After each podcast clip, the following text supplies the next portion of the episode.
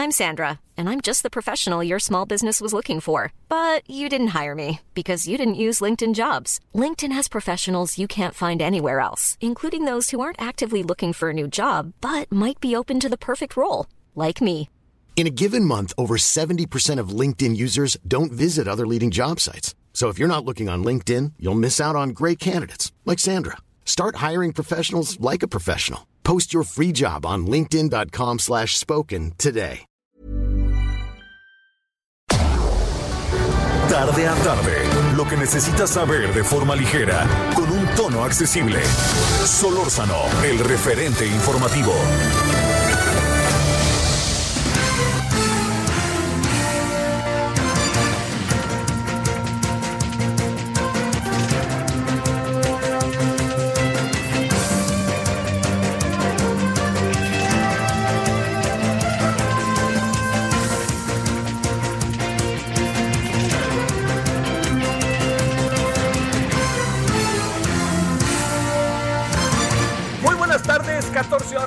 16 horas, perdóneme, 4 de la tarde, 16 horas en la hora del centro. Agradecidísimo en nombre de todas y todos los que hacen posible la emisión que esté con nosotros en esta tarde de día 11-11. Hay dos onces allí, hay un par de unos, eh, cuat- eh, perdón, una pócar de unos en el calendario, 11 de noviembre, 11 el mes 11, 11 el día del 2020. O sea, este, estamos entrando ya en la parte final del año, ¿no? De un año que pues todos sabemos que ha sido complicadísimo. Yo también le quiero decir algo, porque mucha gente escucho que dice, no, ya que se acabe el año, que se acabe el año. Sí, pero mm, el primero de enero no va a ser muy distinto del 31 de diciembre, ¿eh? se lo digo. Entiendo que mentalmente podemos tener otra actitud, pero eso sobre todo lo anoto para que yo creo que sobre todo estamos esperando el fin de año para tomar un poco de aire. ¿No? Pero también le digo que el aire que tomaremos este, deberá de ser muy medido. No va a cambiar nada del 11 de noviembre al 25 de diciembre ¿eh? en términos de la pandemia. No va a haber algo sustancial. Este, lo que puede ser es algo más agudo, pero más, en- más, más controlado, como presume el gobierno, no, no, no, no veo por dónde, ¿eh? no veo, no veo condiciones para ello en todo el país. Porque si algo ha sucedido es que se ha incrementado más bien el número de contagios. Esto puede ser paulatino o no, pero ha sido, eh, este, ha sido una condición de lo que hemos vivido con todo y los, la, la voluntad y las ganas que le echa el gobierno de tratar de explicarnos cosas diferentes de las que realmente son. Bueno, oiga, déjeme decirle, eh, bueno, va- varios asuntos. Hay una manifestación en curso de mujeres que están encapuchadas, que van encapuchadas, rectifico, y que están pasando por el metro Chapultepec, la Glorieta, Los Cibeles y las calles de la colonia Roma. Tiene que ver con el caso de Alexis, que ya, por cierto, hoy se detuvo a una persona que aparece como presunto responsable de Alexandría del asesinato de esta joven mujer de 20 años allá en Cancún. Bueno, pero antes de ello, déjeme plantearle, nos vamos a ir para allá para que usted tenga toda la información y pueda tener toda la, todo lo que en este momento está sucediendo en las calles de la ciudad, que no es tan distinto de lo que está sucediendo, por ejemplo, en, eh, si usted me permite, como en, lo que sucedió en Cancún, de la manifestación, como de diferentes grupos que se están manifestando. Entonces, eh, no, no es muy distinto eh, en todo el país. Lo que pasa es que aquí hay una especie de agudización. Aquí quizás están los grupos eh, más, eh, más radicalizados, ¿no? Ese es el, el- asunto, lo que, lo que uno alcanza a apreciar. Pero bueno, vamos, si le parece, eh, primero con un tema que empieza, empieza auténticamente a ser tema, ¿no? Que es el- la elección del 2021, cómo, cómo enfrentarla en términos de eh, los partidos de oposición.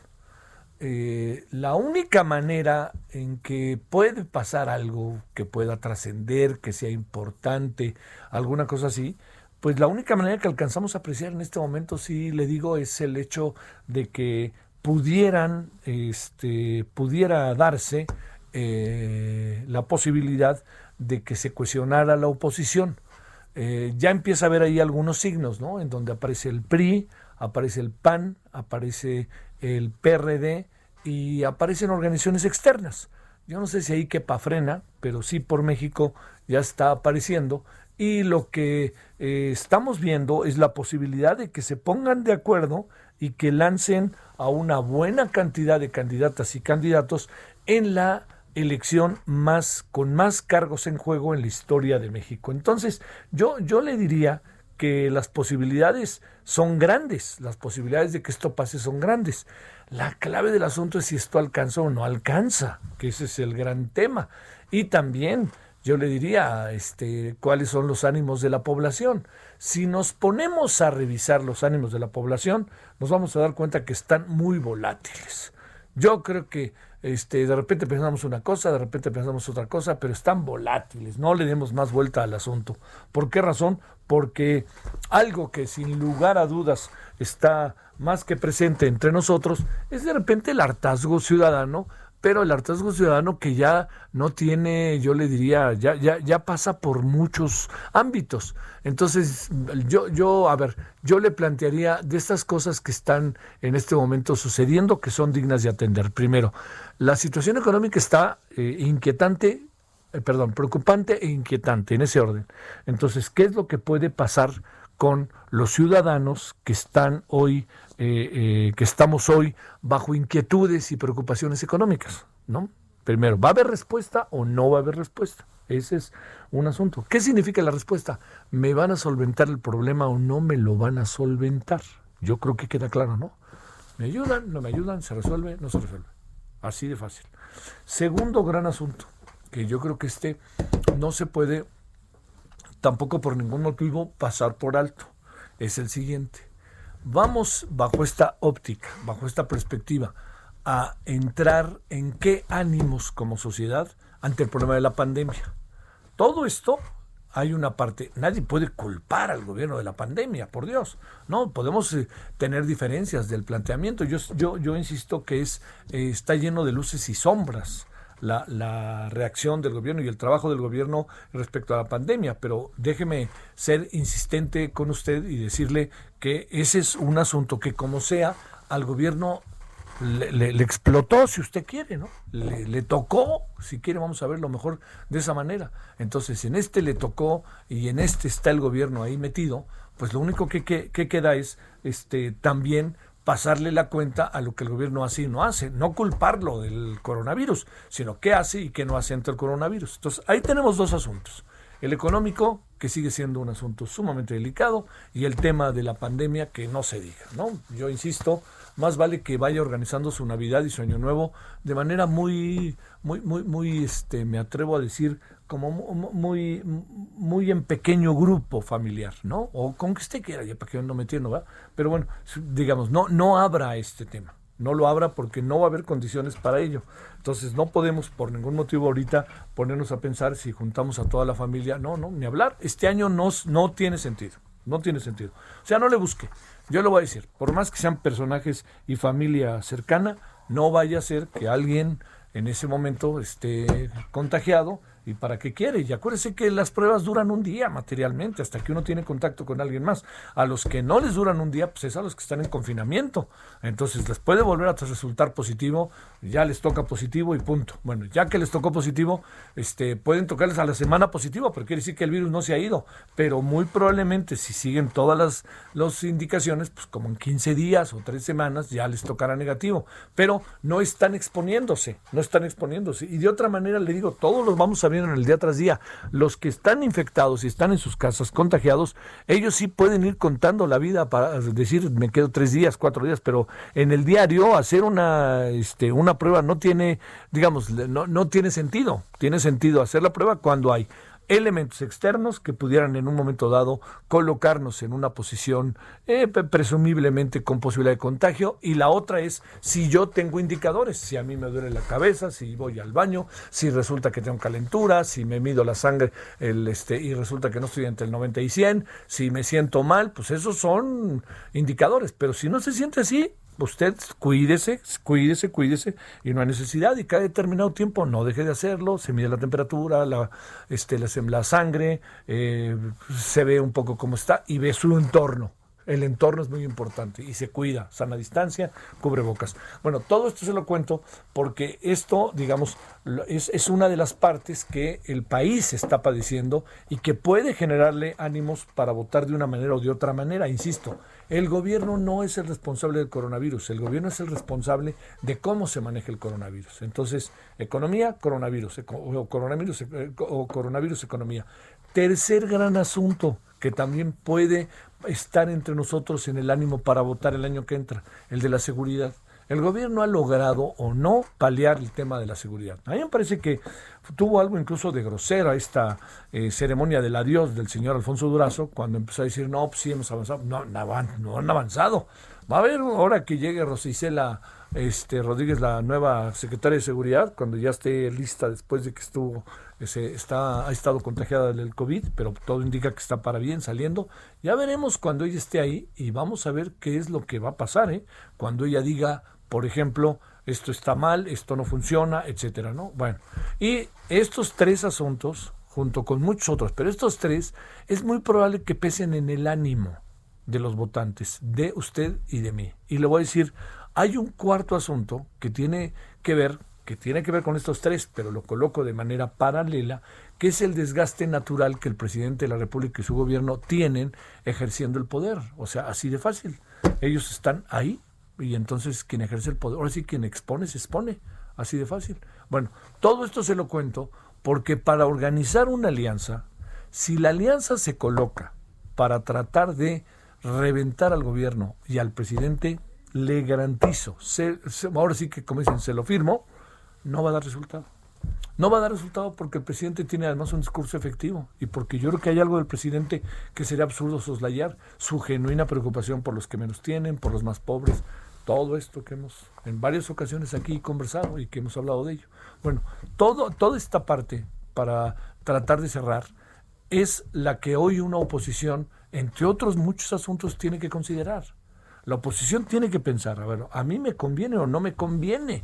Así de fácil, ahorita liarme, o a lo mejor tengo que esperar, o a lo mejor por ningún motivo tengo que dejar que estos eh, en el Congreso, estos de Morena, ellas y ellos, sigan, sigan este, mayoriteando.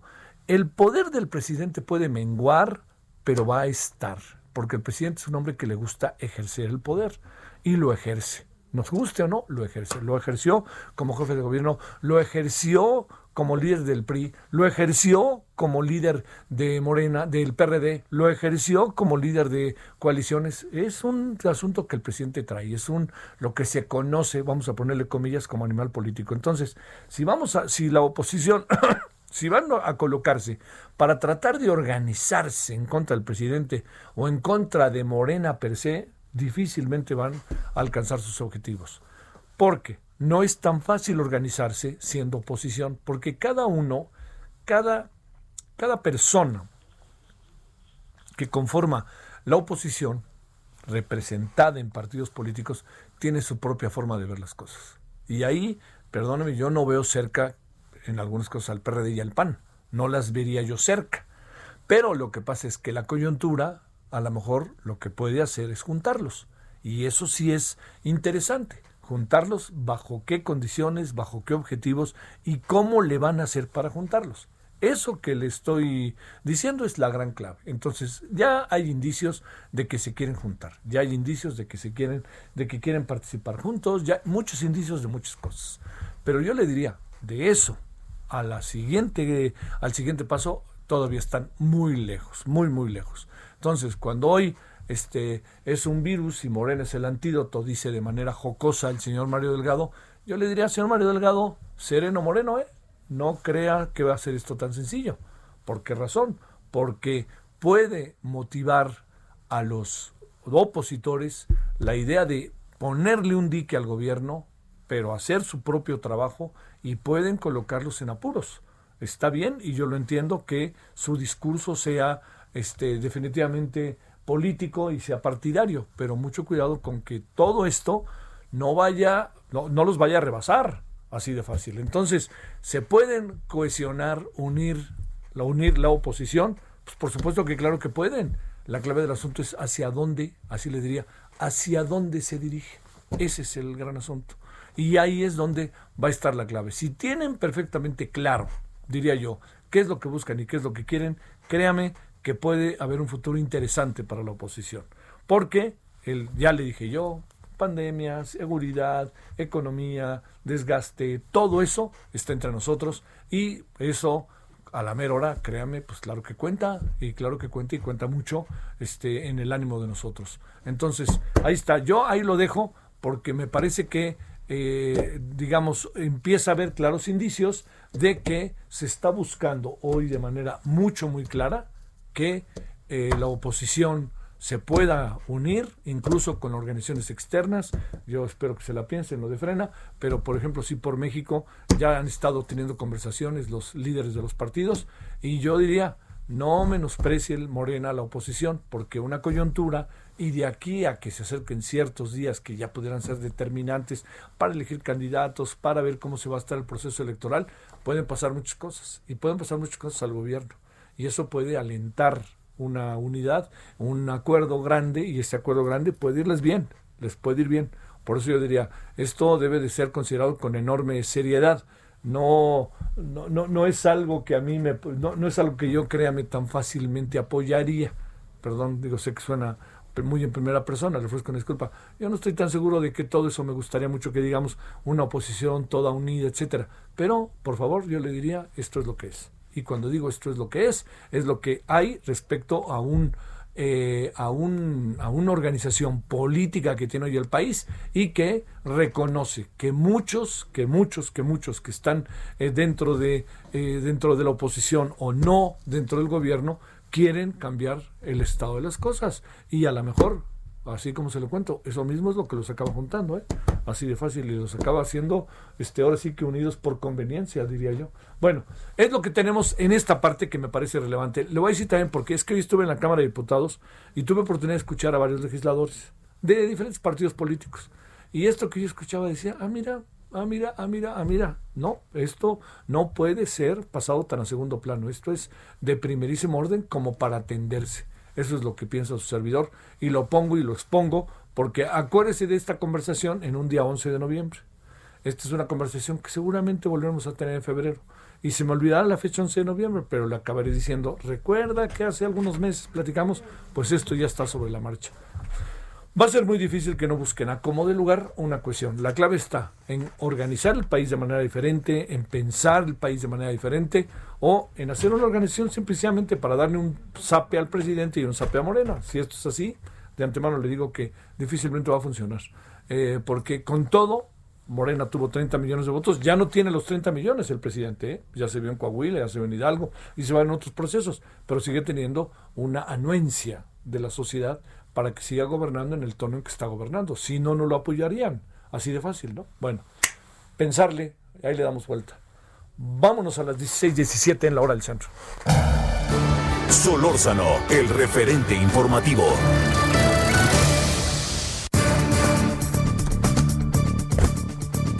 Poquitito antes de que se nos suba un avión, Saskia Niño de Rivera, presidente y cofundadora de Reinserta C.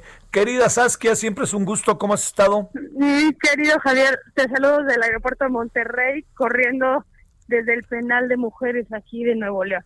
Bueno, fíjate que vamos a hacerlo de esta manera, si te parece. ¿Qué fuiste a hacer al penal de, de Monterrey? Estamos trabajando con unas mujeres para un tema de un podcast que vamos a hacer. Ah, bueno, no, no, no. Entrevisté a una asesina serial, Javier. Ay, Dios. ¿Y me puedes, ¿me puedes contar algo no? Sí, feliz de la vida. Cuéntame. Este, un, una mujer que gringa, mexicana, con papás mexicanos, cruzados de manera ilegal a, a, Estados Unidos. Una mujer que tuvo que ir a Estados Unidos porque se metió ahí un rollo con, con un narcotraficante se vino a vivir a México sin saber hablar español. Eh, la agarran unos malandros, narcomenudistas, la violan, eh, matan a su hija de dos años, tratando de silenciarla, la asfixian, y ella se, algo se le va y se pone a, asesinar hombres que se parecen al, al, asesino de su hija y de su violador. Ay, Dios. Este, un caso bien interesante, una mujer que se inmiscuye con los Zetas. Ya lo voy a estar sacando, Javier, te lo voy a compartir para que lo, lo escuches. Está muy interesante. Oye, déjame hacerte una pregunta más sobre eso antes que vayamos al otro tema que te queremos proponer. Este, la parte que corresponde, ¿qué, qué edad tiene esta mujer? Tiene 42 años. Eh, ¿Y cuántas personas ha, asesinado? Eh? Yo creo que ella perdió la cuenta, pero yo creo que lleva más de 38, 40 personas. ¿Es en serio, Saskia? Aparte un caso bien interesante, Javier, porque a ella la agarra, o sea, ella se encarga de encontrar a su violador y asesino de su hija. Y lo mata. Y el tipo este, que era un narcomenudista aquí en Nuevo León, eh, su papá era, pues digamos, tenía más rango dentro de los Zetas y ella, él, manda, cuando mata a su hijo, la mandan a levantar a ella. Entonces ya un poco como en, su, su, cuna de muerte, ¿no? Le le, le, le dije, por, te voy a decir por qué mata a tu hijo. Porque quieres saber antes de que me mates a mí, quiero saber por, no, este, por qué mataste a, a, mi hijo. Y le contó lo que el hijo había hecho y se lo contó con tanta rabia y con tanto enojo que este güey dijo, pues esta vieja hizo lo que se hace en el código del narco, ¿no? Este, se vengó como yo me hubiera vengado y como yo me estoy vengando. Entonces la reclutó, se volvió Z y la vieron como una oportunidad. Porque esta mujer tan enojada con la vida que la pusieron de sicaria. Uy, uy, uy. Y se encargó de... No, muy interesante. Un, caso este, de criminalidad venido interesante. Oye, la parte que corresponde a su detención tiene una sentencia, digamos, de, de, por vida, ¿no? ¿E, ¿En, ¿En, Estados Unidos la buscan o es solo México? No, lo peor, Javier, es que no la agarraron por eso. La agarraron por secuestro. No. Eh, la agarraron en la casa de seguridad de dos víctimas. Y no, espérate. Su víctima no la reconoce y ella en el juzgado le dice, no mientas, yo soy la que te cuidaba. Yo, yo era, yo, y entonces trae una sentencia de 50 años, pero también es bien interesante, justo eso vamos a hablar en el podcast, que es esta, esta sentencia, esta, esta mujer que de repente estamos una hora hablando de cómo mataba hombres, y de repente me dice, pues yo estoy aquí por secuestro. ¿Estoy aquí por qué, perdón? Por secuestro. Sí. Que es bien simbólico porque es parte de la problemática que tenemos de nuestro sistema de justicia penal. Claro. ¿no? Que, que, tiene que ver con, con, con, esta parte de cuánta gente no tenemos en la cárcel. Eso es algo que yo siempre he, argumentado, cuánta gente no tenemos en la cárcel que está por un delito que quizás no cometió, pero sí, cometió otro, o está por uno o dos homicidios, como trae muchos más. Y cuántas víctimas y sobrevivientes no tenemos buscando a sus hijas desaparecidas, a sus hijos desaparecidos afuera, y quizás nunca les van a encontrar porque no supimos hacer un proceso eh, restaurativo o un proceso de justicia eh, correcto. Y eso, eso, eso a mí me llama mucho, Javier, la atención, porque no, no puede ser posible que tengamos a víctimas sin sus casos resueltos y tengamos a gente en la cárcel que es responsable de ciertos delitos y que ni siquiera se hayan tomado la mínima molestia de, de de, investigar a fondo. Sí. Oye, a ver, muy en breve nomás te digo, esta mujer con la que conversaste, Saskia, con la que estás ahí trabajando, investigando, eh, Magali. este Magali, está ella, eh, digamos, eh, vino a México un poco como a la historia, a la aventura, o ya traía algunas este, ideas de lo que quisiera hacer en México cuando se vino a México. Mira, es bien interesante porque ella es muy racista ella creció con unos papás que un poco como en este fenómeno de querer pertenecer en Estados Unidos tras tras tras tras cruzar el río Bravo este de manera ilegal dejaron de hablar español con el poco inglés que hablaban se entendían eh, se volvieron sumamente racistas y crearon hijos un tanto racistas mm. entonces ella te cuenta cómo ella odiaba a los mexicanos ¿no? en Estados Unidos y cómo ella este cómo ella ella eh, era era una una hater no habla un gramo de español aún sus papás no teniendo el inglés perfecto es como una mezcla migrante ahí medio medio rara ella la violan a los 11 años y tiene su primer hijo a los 11 años de edad. También es una parte de la entrevista que hacemos que es ser mamá a los 11 años, ¿no? Y mm, de repente me cuenta que se tiene que venir a México porque se mete con un pandillero de los Bloods que es un grupo de afrodescendientes en, en, Estados Unidos que se dedica a temas de narcotráfico y otro tipo de delitos, y sale huyendo y su mamá la manda a Monterrey, de donde la mamá es originaria. Entonces ella se viene a México y empieza a hacer su vida aquí en México. Empieza a trabajar como recepcionista, empieza medio a aprender a hablar este español y es aquí donde le pasa todo lo que lo que lo que lo que, lo que te conté, ¿no? Entonces una historia interesante, una historia... Este, Sobre eso. Oye, Saskia, lo que vamos a tener... Lo que vamos a tener que hacer es mañana hablamos, ¿no te importa? Porque mira, tenemos un corte ahorita y tú te vas a subir al avión y ya no nos va a dar tiempo de nada, pero con esto que nos contaste nos echas a andar. ¿Te importa si hablamos mañana otra vez? Mañana, mañana estoy lista para ti. Este, Javier, siempre con gusto estar contigo. Bueno, oye, que tengas buen viaje, Saskia. Gracias, te mando un abrazo con mucho cariño. Igualmente para ti, Saskia, en verdad. Gracias. Vámonos a la pausa 16 con 24 en la hora del centro en este día 11, 11, 11 de noviembre.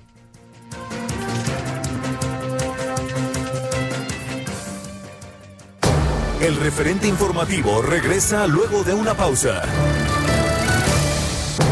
Estamos de regreso con el referente informativo.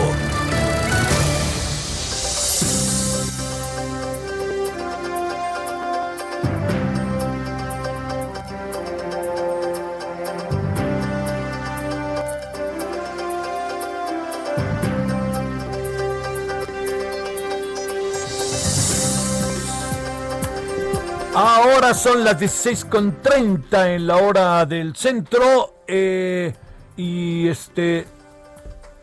Teníamos Alan. ¿Vamos con Alan o con. ¿Con quién vamos? Eh, ah, perdón. Eh, bueno, vamos. no se hace bolas aquí. ¿Y dónde está? ¿Y dónde está? ¿Y dónde están? Aquellos que nos iban a ganar. Bueno aquellos alemanes que nos iban a ganar. No, no, no, eso sí, no, no, es que ya apareció aquí el para variar con su playera del América. Hoy no juega el América, hoy no juega, no, hoy no, no. ¿Ok? Este, ¿Es porque el, el, el Chofi ya tiene a lo mejor seguro nuevo equipo? Qué cosa del Chofi. Bueno, ¿dónde? Yo, yo digo, fíjese, los futbolistas, ya que estoy encarrilado, perdóneme. Yo entiendo, digamos, los futbolistas tienen un momento verdaderamente excepcional. Y ya si no cuidan su vida. Y ya si no cuidan su vida. Dicho de otra manera, si no tienen una continuidad en sus vidas, pues se les viene abajo el mundo. Entonces ese momento, si no lo saben administrar, el momento se vuelve en un momentito, para que usted me entienda. Ayer tuve una entrevista sensacional, así se lo digo, con Roberto Gómez Junco, que tiene un, un podcast ahí muy padre sobre fútbol y estuvo padrísima la conversación. Y este tema salió, o sea, ¿qué es lo que pasa con los futbolistas? Bueno, Roberto Gómez Junco no jugó más porque no quiso, pero Roberto era un muy buen jugador. Yo lo vi, creo que alguna vez jugamos de rivales, estaba en el Atlético Español, luego pasó a los, al Guadalajara, luego pasó al Monterrey, Tigres, estuvo como en cuatro equipos, creo que cinco. Creo que también juega en el San Luis, pero eso no me acuerdo. Bueno, pero digamos, él viene de una familia en donde todo el proceso educativo es importante, estudiar una carrera, ya saben. Eh, eh, de Monterrey, y una familia numerosa, son ocho hermanos. Pero fíjese que lo que lo que me llama la atención es que pues, la extracción de los futbolistas es popular en la mayoría de los casos, como los boxeadores. Entonces, los papás eh, empiezan a verle dinero a la carrera de sus hijos. Y los hijos empiezan a sentirse entrepresionados, pero al mismo tiempo, si son muy buenos, que muchos son muy buenos, empiezan a, pues de repente, asombrarse con lo que viene. Vuelvo a citar a Miguel Herrera. Cuando el Miguel Herrera fue entrevistado, dijo, yo les pido a mis jugadores que traigan la letra de su departamento o de su casa, no que traigan un coche último modelo. Entonces, ese proceso, digamos, si no se, si no se encamina bien, pues les pasan a los, jugadores cosas en donde juegan una o dos veces y juegan maravillosamente, estadio lleno, todo mundo se queda boquiabierto de lo que hacen y a los seis meses, pues un choque, los vieron ahí en, una, en un bar, pues claro que, y entonces es esta paradoja, es el momento para que ellos gocen la vida, están en esa etapa, ¿no? 20, 23, 24 años, póngale, ¿no? Ya como cuando llegan a 25 como que empieza a entrar esa sensatez. Pero de no tener nada, de repente llegan a un restaurante y en el restaurante todo el mundo les paga, todo el mundo saca una foto y luego hay dos o tres chavas que dicen, ¿ya viste quién está ahí? Y órale, y entonces, pues bueno, y, y si uno no tiene el talante y la formación para entender esto, muy fácilmente se va con la finta.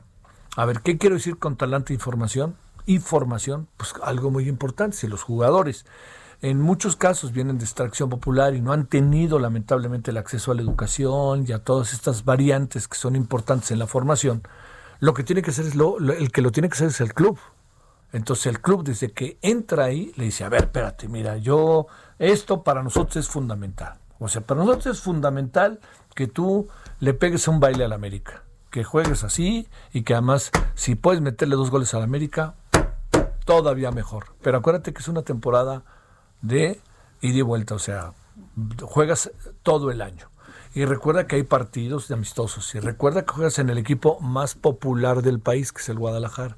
Recuerda todo eso, no lo olvides. Y entonces aquí te vamos a dar un proceso. Entre otras cosas, que vamos a hacer? Además de hablar español, que lo hablas, te vamos a enseñar inglés, vamos a ver qué estudiar una carrera, a ver cómo le podemos hacer con la UDG, con la Universidad Autónoma de Guadalajara, con el Valle de Temajac, con el ITESO, con... Órale, y si los equipos no obligan a los jugadores a que tengan una formación integral, vienen cosas en donde de repente se caen, se caen y no se vuelve a saber de ellos. No se vuelve a saber de ellos. Imagínense cómo son sus vidas. Y entonces se ponen a jugar ahí, juegan por 30 mil o 40 mil pesos, llevan 40 mil, 60 mil pesos al año, a la, a la semana, jugando cáscara, pero pues imagínense bajo qué condiciones, ¿no? Entonces, eso ahorita lo pensé porque resulta que eh, este, el Guadalajara trae un lío mayúsculo que no ha resuelto y porque pues este el proceso de formación de los jugadores de fútbol es como muchas otras actividades. Si alguien de repente de la noche a la mañana le aparece una situación excepcional, fabulosa, sensacional, sea boxeador, sea usted lo que sea, pues este, se le viene el mundo encima y tarde que temprano esto queda. Créamelo que a la mitad del camino. ¿eh? Y entonces estos grandes jugadores, pues que uno sabe que ellos serían muy importantes por sus capacidades, pues se diluyen. Por eso le voy a decir, ¿eh? por eso el Pachuca hace las cosas también. Por eso el Pachuca hace las cosas también, porque tiene su universidad. Por eso el León, que es el mismo grupo, hace también las cosas, así de fácil. Bueno, todo esto, lo que se lo cuento, por alguna razón se lo conté que tenía que ver con los jóvenes y tenía que ver con la importancia que tiene un desarrollo integral y ayuden a los futbolistas, porque ellos nos dan alegría. O sea, uno como aficionado puede enojarse con ellos, ¿no? Pero nos dan alegría del juego. Bueno, ¿qué es lo que pasa después de esa alegría del juego? Ese es lo que hay que pensar una y otra y otra y otra vez y lo que pasa en su, en su vida privada. Cuatro jugadores del Guadalajara metidos en un lío de esta naturaleza y luego hay una acusación ahí de violación, ¿no? Hay que ver qué es, ¿no? Hay que hay una presunción. No, no está bonito. Es como el caso del jugador del América. ¿Recuerda usted? ¿Cómo se llama? Renato, el que se fue al Atlas. Renato Ibarra. Fíjese, de repente todo el mundo nos enteramos que hay ahí un lío enorme y luego se diluye, el jugador se diluye, un jugador que hasta donde dicen era muy bueno, no de origen colombiano, y lo que acaba pasando es que después de un largo proceso el jugador dice, ¿saben qué? Este, la, esposa dice, no, no, yo lo perdono y ya todo olvidado.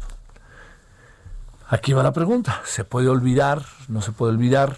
La esposa sabrá lo que hace, pero ¿se puede olvidar o no se puede olvidar en función de una variable importantísima, que es ni más ni menos lo que debe de hacer el club, el equipo al que pertenece?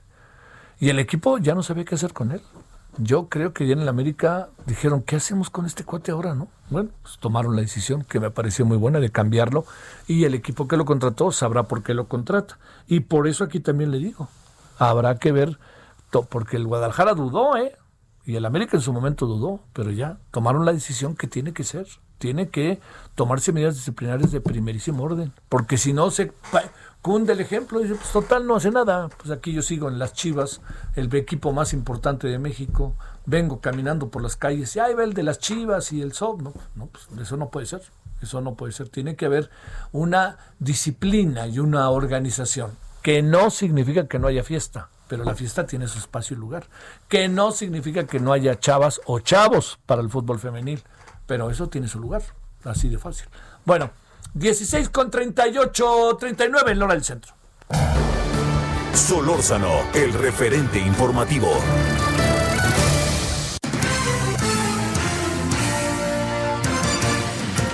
Querido Iván Saldaña, pues ya te pusimos a escuchar todo eso por si eres futbolero y si no, pues perdóname, ya te llevé al baile, querido Iván, adelante.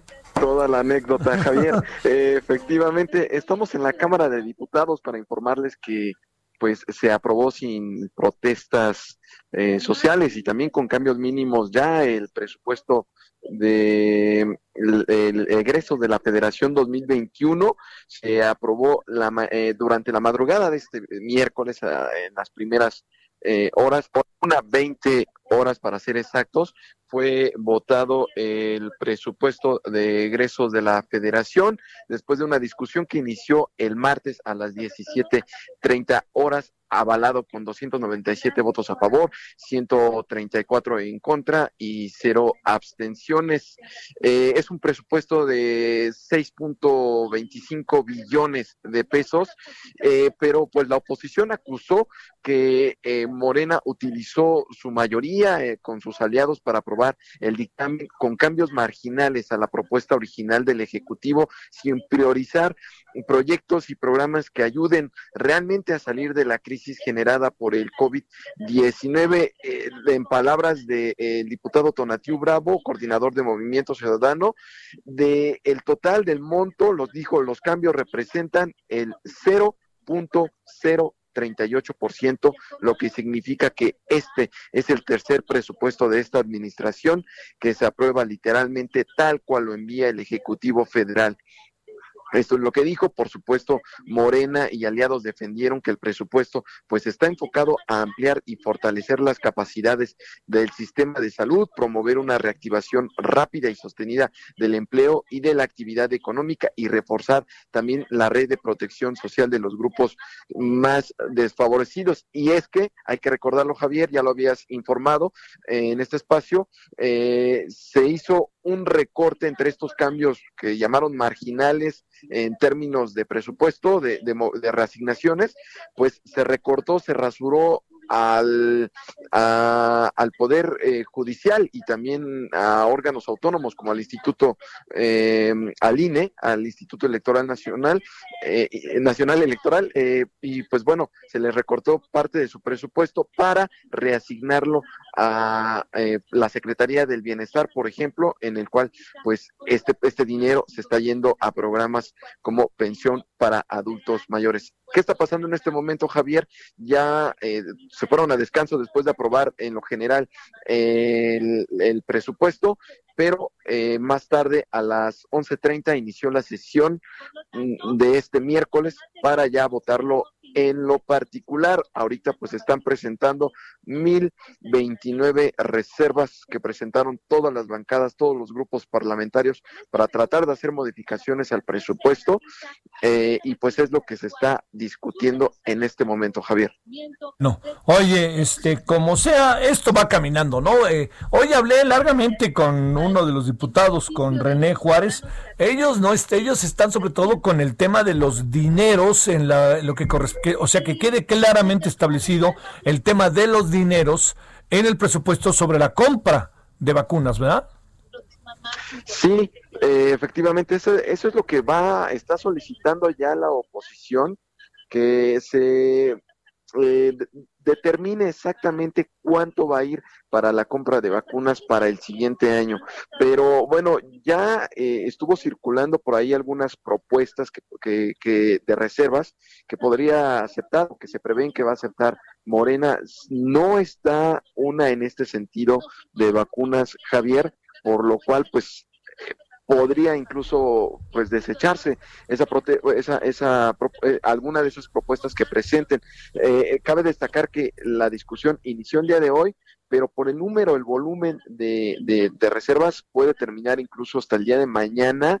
Eh, podrían irse a un receso, también está en el acuerdo de la Junta de Coordinación y bueno, tienen hasta el 15 para aprobarlo. Pero en este sentido de lo que va, va está pidiendo sobre todo la bancada del PRI, eh, pues hasta el momento en estas propuestas que se van a aceptar, pues no no está considerada eh, que tenga consenso por, por la bancada mayoritaria de Morena. Y pues eh, entre las que sí van a aceptar que se perfila que van a aceptar, por ejemplo, es destinar parte de los 33 mil millones de pesos que se van a extraer del Fondo de Salud para el Bienestar, este fondo antes llamado de Fondo este, de Gastos Catastróficos que atiende las enfermedades crónicas, bueno, eh, los tratamientos de enfermedades crónicas, pues se va a destinar parte de esto para la atención de niños con cáncer. Bueno, está ambiguo de no se determina qué monto, pero sí eh, se está agregando, se estaría agregando, eh, se va a hacer a través de una reserva que va a meter el Partido Verde, eh, ya tiene el consenso de la bancada de Morena y pues bueno, esos serían parte de los cambios que se podrían aceptar en esta discusión que se perfila pues muy larga, Javier. Te mando un saludo, querido Iván, buenas tardes. Buenas tardes a todos. Bueno, vamos, vamos a entrarle al presupuesto. Solórzano, el referente informativo. Bueno, ¿cómo mirar el presupuesto hasta ahora? Eh? Que quede claro, estamos en el debate, en la discusión, todavía falta, esto no se acaba hasta que se acaba para ver qué es lo que sucede, pero ya empiezan a, surgir, a surgir algunas, eh, algunas certezas, inevitablemente, nos gusten o no. Fernando López Macari, analista financiero. Fernando, gracias que estás con nosotros, ¿cómo te ha ido? Javier, muy buenas tardes, qué gusto saludarte a ti y a todo tu auditorio. Cuéntame cómo van las cosas. Pues no muy bien, Javier. Lo que vemos hoy en el presupuesto es un presupuesto inercial que desde mi punto de vista carece de creatividad ante una situación como la que estamos viviendo en estos momentos en, nuestro país y en el mundo, ¿no? Un presupuesto que, evidentemente tiene una, eh, un comportamiento austero como es eh, digamos, característico, como ha sido característico de este gobierno, pero que también tiene una reorientación del gasto hacia los programas sociales del gobierno federal y del presidente Andrés Manuel López Obrador, que dejan a un lado, desde mi punto de vista, eh, eh, recursos que son importantes para temas de salud, para temas de seguridad y que se requieren hoy más que nunca para garantizar la estabilidad de la inversión privada en México. Eh, por ahí no van las cosas. Sí, sin duda por ahí no van las cosas. Eh, lo que pudiéramos ver ante una situación de esta naturaleza es que lo que lo que estaría pasando el próximo año es que México tendría una poca capacidad de respuesta ante la situación que estamos viviendo actualmente en el mundo. Y si bien vamos a eh, tener una caída al cierre de este año de menos del 10% del Producto Interno Bruto, para el próximo año podríamos estar viendo crecimientos muy bajos, este, apuntalados principalmente por la economía americana, que llegarían alrededor del 3%, y la realidad es que serían crecimientos insuficientes dada la caída de este año. Oye, eh, hoy dice Fitch que mantiene el nivel crediticio y considera que es estable el términos de la economía mexicana. ¿Te dice algo eso?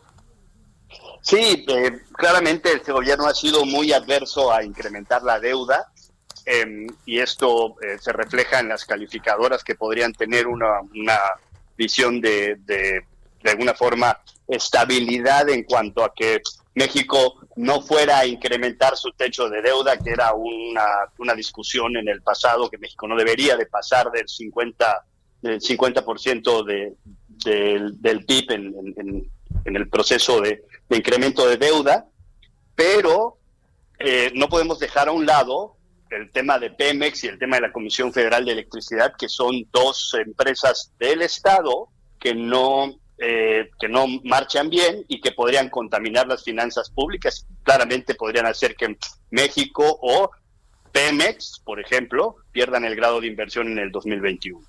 Eh, el, el, que mantenga las calificadoras, la, la calificación que le dan a México, quiere decir que está bien, que está mal, que las cosas no cambian, que estamos en un impasse. ¿Qué significa exactamente, Fernando?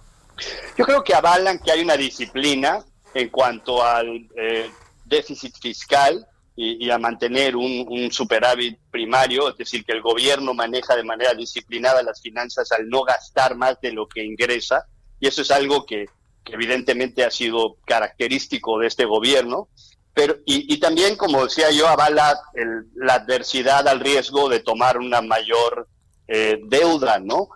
Pero, pero sin duda eh, pudiera tener repercusiones en el futuro eh, si las condiciones no siguen en la misma, las mismas características de las que están, de las que están actualmente, Javier.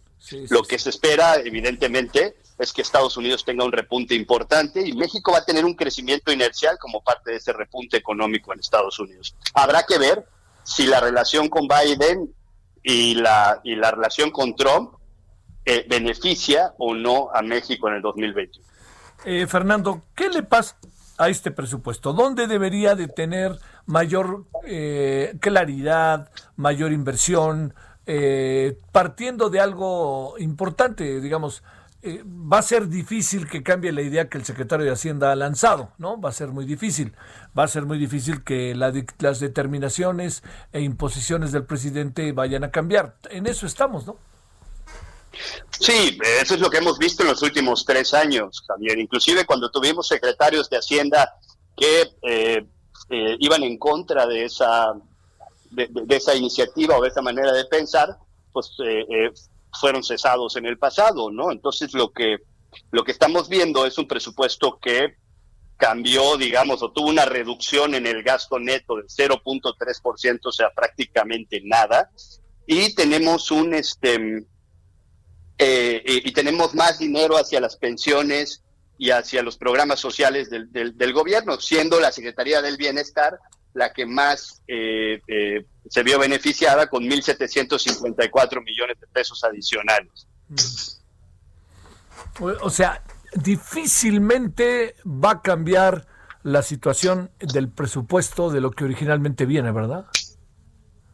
Sí, difícilmente yo creo que vaya a cambiar en, su esencia el presupuesto. Quizá eh, los diputados puedan ganar algunas batallas y puedan haber, eh, eh, se pueda defender algunos frentes en materia de, instituciones o inclusive de secretarías o de programas, pero no, no veo que vaya a haber un cambio digamos, diametralmente opuesto a lo que estamos viendo ahora. te diría, ¿hay luces también en el presupuesto o no las ves?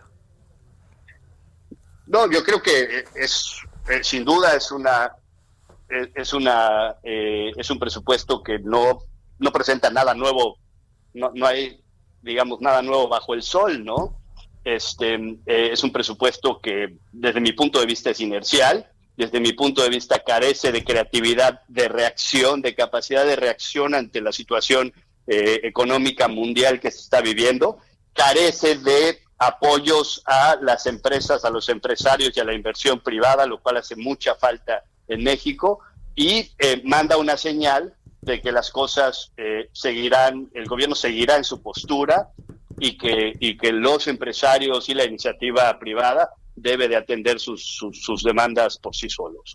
Bueno, este, ¿cuánto le pones al presupuesto? ¿Cuánto le pongo de, calificación? De, calificación. Ah, bueno, desde mi punto de vista es un presupuesto que, se está batallando entre un 7 y un 8 de calificación general. Mm. Bueno, tiene un lado luminoso, podríamos decirlo de alguna manera. Sí, podríamos decir que tampoco es un, es un presupuesto arrebatado en el cual eh, estemos viendo eh, eh, posiciones, digamos, este, polarizadas o posiciones que, sean diferentes a lo que se espera. Prueba de ello es que es la tranquilidad que, como tú mencionabas, de, algunas calificadoras han mantenido en que las cosas, quizás si no van a cambiar radicalmente, pues van a mantener un status quo que permitirá decir que con cierto crecimiento inercial y ciertas condiciones internacionales, México pudiera estar en un crecimiento del 3, 3.5% el próximo año. ¿Qué significa con lo que hemos perdido menos qué? ¿Menos 4, menos 5 o cuánto? Pues como menos 6 diría yo con lo que hemos perdido hasta la fecha. bueno. Fernando, pues ahí están debatiéndose en la Cámara de Diputados y hoy estuve por ahí y te quiero decir que no se ve que vaya a cambiar nada de lo que originalmente viene y van a echar la maquinaria. Así lo creo yo, Javier. Gracias, Fernando, que estuviste con nosotros. Te mando un abrazo y que estés bien. Un saludo a todo tu auditorio. Tú mejor. Fernando López Macari, analista financiero. No se ve por dónde vaya a cambiar la idea original del presupuesto. Eh, fíjese, hoy, hoy eh, una de las cosas que, que, aparecen mucho cuando hablamos del presupuesto es, hay una idea del presupuesto, ¿no? Entonces, mandan esta idea, la ponen y la instrumentan. Eh, la idea que se manda del presupuesto se convierte en algo, ¿sabe qué? Muy importante por una razón porque podría decir, es que por eso eligieron al presidente, para hacer las cosas que está haciendo. Yo creo que sí, pero yo creo que, punto y seguido, hay cosas que están cambiando y que está cambiando la dinámica y que obligan a que lo que se pensó originalmente pudiera tener toda una serie de circunstancias diferentes que abrieran un espacio distinto para el entendimiento de las cosas y para una mejor opción de las cosas. Eso es lo que creo que está ahí en la mesa como, como un asunto importante. Lo, es igual de importante actuar bien que actuar a tiempo. Y quizás lo que pensamos hace rato, o sea, hace un año y tantos, tenía una razón de ser y lo que pensamos en este momento tiene evidentemente otra razón de ser y otra estrategia obligada. Pero bueno, ahí está. Vamos a ver qué acaba pasando con el presupuesto. No se ve que vaya a cambiar mucho, pero también seguramente el gobierno con esto quiere cumplir sus objetivos y en eso anda. Pausa. El referente informativo regresa luego de una pausa. Tarde a tarde, lo que necesitas saber de forma ligera, con un tono accesible. Solórzano, el referente informativo.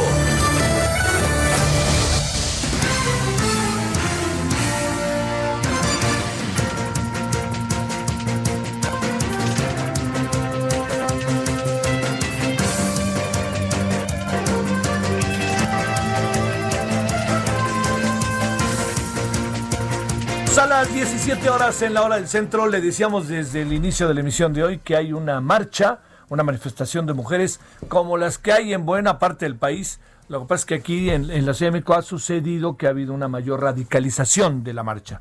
Alan Rodríguez viene siguiendo la marcha desde hace rato y cuéntanos, Alan, qué es lo que alcanzas a encontrar, ver, observar. Adelante, Alan.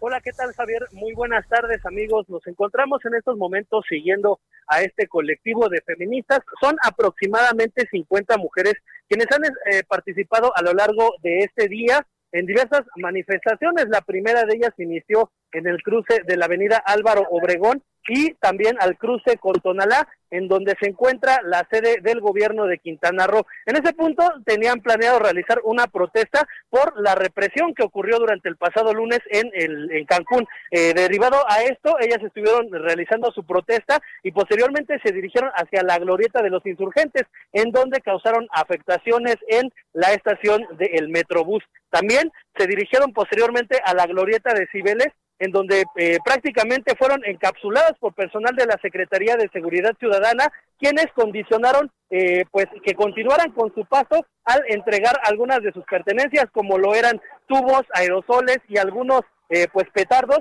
los con los cuales estaban agrediendo al personal de la Secretaría de Seguridad Ciudadana. Posteriormente, después de esta negociación en la que hicieron entrega únicamente de algunas de estos objetos, se trasladaron nuevamente al cruce de Tonalá y Avenida eh, Álvaro Obregón, en donde continuaron con su protesta realizando un llamado a quelarre en el que quemaron algunos objetos y también pues algunas pertenencias que les arrebataron a personal de la Secretaría de Seguridad Ciudadana. Ahí permanecieron por aproximadamente una hora y media y ya en estos momentos se registra su retirada. Han pactado con la Secretaría de Seguridad Ciudadana retirarse con dirección hacia la estación del, del Metro Centro Médico y su avance lo están haciendo en estos momentos por la avenida Tonalá, van pasando por la calle de San Luis Potosí y pues bueno, personal de la Secretaría de Seguridad Ciudadana viene custodiándolas para evitar que causen destrozos y es que todavía continúan con ellas portando pinturas y aerosoles con las que han pintado algunas fachadas de inmuebles de la, del perímetro de la zona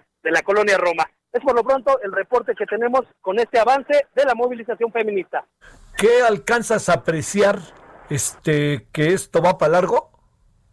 Eh, pues al parecer ahorita ya se está, eh, como le, repetía, el, realizando el retiro. Ellos están avanzando, pues sí, lo hacen lentamente y pues esperemos también que no realicen alguna clase de destrozo en la estación del metro a la que se dirigen y es que como lo informamos todavía portan consigo, llevan algunas pinturas, algunos aerosoles y también tubos con los que han prácticamente vandalizado algunas casas, algunas fachadas de negocios durante su paso. Parece ser que ya está por terminar, sin embargo, les estaremos manteniendo informados. ¿Cómo cuántas personas serán, Alan? El grupo del contingente feminista que ha participado a lo largo de todo esto no han superado pues los 50, las 50 integrantes, eh, prácticamente se disolvieron en varios grupos, pero contando las ya unidas se podrían considerar 50 mujeres. Alan, buenas tardes. Cualquier cosa que surja, luego, luego acá te esperamos, ¿eh? Continuamos al pendiente. Muy buenas tardes. Gracias. 17.4 en la hora del centro. Solórzano, el referente informativo. Eduardo Bojor, que es director de Transparencia Mexicana. Querido Eduardo, como siempre es un enorme gusto tener la oportunidad de conversar contigo. ¿Cómo has estado? Pues con gusto de, saludarte, de estar a ti, aquí contigo en el programa y por fortuna bien. Oye, no sé por dónde empezar, Eduardo, la verdad. Mira, te, te, pongo así como varios temas, ¿no? Para ver qué, qué opinión, qué impresión tienes. Primero, eh, la UIF dice que no hay nada que perseguir en el caso de el hermano del presidente, de Pío López Obrador. Segundo, la Secretaría de Función Pública se le cayó o lo tiró, como se quiera ver, el caso del superdelegado de Jalisco, Carlos Lomelí. Tercero, en términos de lo que apareció el hermano, el medio hermano de Leonel Godoy, ¿no? Que ese es otro asunto que uno dice, pues que no andaba ahí con una mano adelante y otra atrás y acuérdate cómo entró a la Cámara de Diputados y cómo salió en la cajuela, todas esas cajuela, Sí. Bueno, bueno, este, y, oye, y eso fue nomás este, por, por, decirte, no sé por dónde empezar, pero como luego dicen, si tienes tiempo le seguimos. Pero a ver, ¿qué, qué, qué anda pasando, Eduardo? ¿Qué, ¿Qué alcanzas a ver en cuanto a función de transparencia y aplicación de justicia? Mira, creo que eh, lo primero que hay que decir es que el presidente sigue teniendo un voto de confianza de la población en términos de entrarle al tema de la, de la, del control de la corrupción. Pero no te sorprenderá, Javier, eh, creo que a nadie le sorprenderá que una cosa es hablar del pasado, una cosa es hablar desde la oposición y otra muy distinta es articular políticas, especialmente las de anticorrupción desde el gobierno, porque los tropezones, déjame llamarlos así, Javier, que describes, pues ya son o de aliados políticos, como el caso de Carlos Lomelí en Jalisco, o de personas que cercanas, como el hermano del presidente, o, incluso ¿no? de pues de funcionarios públicos de administración, funcionarios que pudieron haber sido nombrados por él, ¿no? Pues creo que creo que estamos entrando ya en este terreno, eh, Javier, ¿no? Donde uno pasa de, la opinión sobre cómo funciona eh, la impartición de justicia en materia de anticorrupción en el gobierno a tener que empezar uno hace lo mismo contra los propios, contra los cercanos. Ya entramos a ese, a ese momento, Javier, y lo que das cuenta en estos ejemplos, pues es eso, ¿no? Es muy distinto ir contra los expresidentes en una pieza de oratoria eh, a pues hacer justicia cuando los que se equivocan son los allegados. Eh, a ver, te, vamos a tomar otra vez la llamada, Eduardo, porque se estaba ahí como sí tiene mucho eco para mí, pero a ver, oye, es que otra vez, no, no, pero este, tienes razón, con razón, eso pasaba, no debe de tener eco porque el eco creo que casi seguro viene de aquí. ¿Ahí me escuchas mejor? ¿Me escuchas ahí, Eduardo, o no? Bueno, Te escucho mejor, mucho mejor. Sale. Bueno, oye, Eduardo, a ver, este, ¿qué, qué es lo que sucede eh, finalmente como un elemento central que uno presume que es una de las grandes luchas que se hicieron en las últimas pues, décadas, que es el de la transparencia, y que no hay indicios como muy claros de que este gobierno este, en esto haya puesto algún empeño. No sé si estoy equivocado o no tengo la película completa. Mira, yo creo que tiene un empeño, eh, digamos, en, mostrar eh, voluntad política, interés en este tema. No hay día que no escuchemos una declaración del presidente sobre la lucha contra la corrupción, Javier. Y creo que incluso puede manifestar su repudio, y creo que en muchas ocasiones es genuino, Javier, contra lo que se interpreta como un abuso de la función pública. ¿no? Pero también creo eh, que, que hay una distancia entre señalar ¿no? La, corrupción e investigar, insisto, en tu propio gobierno y alrededor de los allegados. esta frase que a mí me preocupa cada vez más, la de eh, la corrupción ya se acabó, somos diferentes, ya la erradicamos, pues es muy difícil de explicársela a los, a los hogares mexicanos que están viendo un crecimiento, por ejemplo, en el pago de sobornos en trámites y servicios, como reportaba el INEGI hace unos meses, ¿no? Está creciendo la frecuencia con acceso a sobornos eh, en trámites y servicios. Claramente no está erradicado. Y ahora que vemos, eh, digamos, este, a raíz de la pandemia, pues que va a haber una mayor presión sobre ciertos servicios públicos, que hubo varios escándalos vinculados con la compra de medicamentos, varias dificultades ya en esta administración, pues confirma esto, ¿no? Que hay una enorme diferencia entre lo que puede ser la intención eh, del presidente o el, compromiso declarado todos los días y pues la articulación de una de una agenda anticorrupción que le dé resultados a las personas eh, que, que, viven en este país, no solamente las grandes tramas de corrupción que también creo que están pendientes, sino la corrupción en trámites y servicios, Javier, que daña la vida de las personas todos los días en México. De eso sí no hay ninguna duda. Están pagando el costo quienes lo han pagado siempre. A ver, este, eh, lo que lo que sorprende es que en el caso, por ejemplo, se asegura de la función pública y eh, el caso de, de, lo que tiene que ver con el eh, con este superdelegado, parece que es ahí, según las versiones que hay, la Secretaría de la Función Pública misma la que se encargó de resolver a su manera el asunto cubriendo de cabo a rabo a este personaje. Según esa es la versión que queda claro, el, personaje ya hasta quiere demandar ahora. Sí, bueno, hay dos, dos planos ¿no? de este tema. Eh, inhabilita a las empresas eh, de Lomelí, pero cuando se trata de investigar a Carlos Lomelí, la persona, eh, lo que reporta la prensa y, me imagino que es de lo que estamos hablando, que la Secretaría de la Función Pública no se presenta a las audiencias eh, con los jueces o magistrados administrativos en esta materia correspondientes, no aporta elementos para la investigación y por lo tanto se cae, ¿no? Este, y ahí creo que ese doble estándar es el que pues genera suspicacia y dudas sobre la conducta de la Secretaría en esta materia, ¿no? Porque digamos, aplica la sanción de la inhabilitación a la empresa, pero no toca a la persona. Y en las declaraciones que se leen en la prensa de hoy en Jalisco, por ejemplo, Lomelí incluso advierte que va a tratar de buscar una candidatura de Morena para contender por Zapopan o por Guadalajara, ¿no? Claro, sí. Este, es decir, no solamente no siente que se ha aplicado una sanción cuando se le ha aplicado, ¿no? Digamos, se inhabilitaron a sus empresas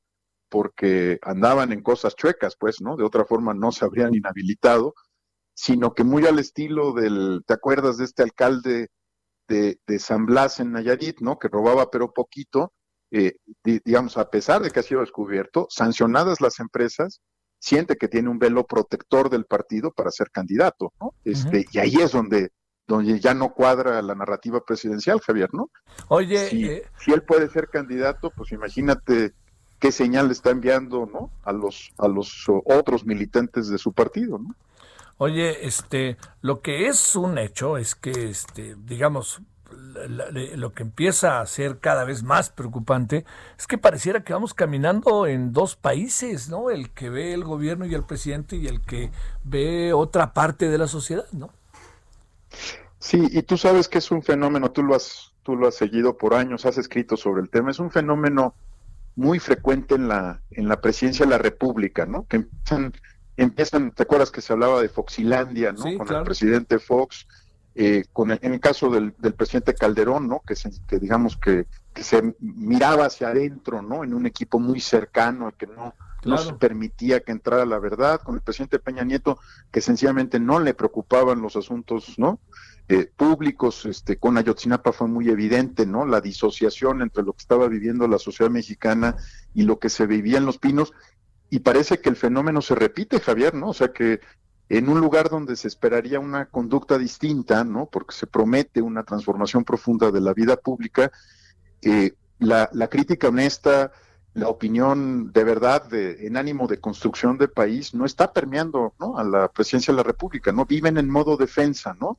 este, eh, cuando, cuando yo creo que pues todos estamos muy conscientes de que el país está en un momento complejo, que la pandemia no ayuda, que la situación económica no ayuda y que más bien debería ser una presidencia permeable a lo que la opinión pública piensa, a lo que la sociedad está discutiendo y le preocupa, Y ese sí sería una transformación profunda de la presidencia de la República.